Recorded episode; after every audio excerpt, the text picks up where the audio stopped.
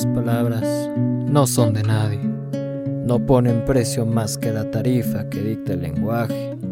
Hacen de kamikazes de poetas, nacen y mueren en poemas.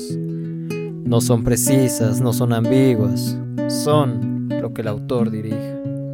Viven, mueren y reviven tantas veces como quiera o se pueda. En sus presentaciones nunca ven toda la obra y se mezclan como si no conocieran las clases ni la decencia. A veces dicen te quiero sin quererlo, a veces solo duelen en el alma, a veces dejan amargos inexplicables, otras no son más que figuritas de papel. Por eso no me creas cuando te digo que te quiero, porque te puedo querer de muchas formas.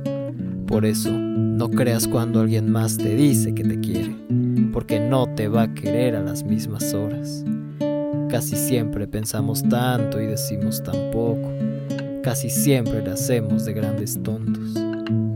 Solo espero que mis palabras revienten en tu boca y que se queden en tu pecho y se te incrusten en las costillas, que siempre las lleves contigo, que por ellas te crezcan flores en los huesos y al oler su polen te acuerdes de mí, de lo que te escribo, de lo que te siento porque a las palabras también se las lleva el viento.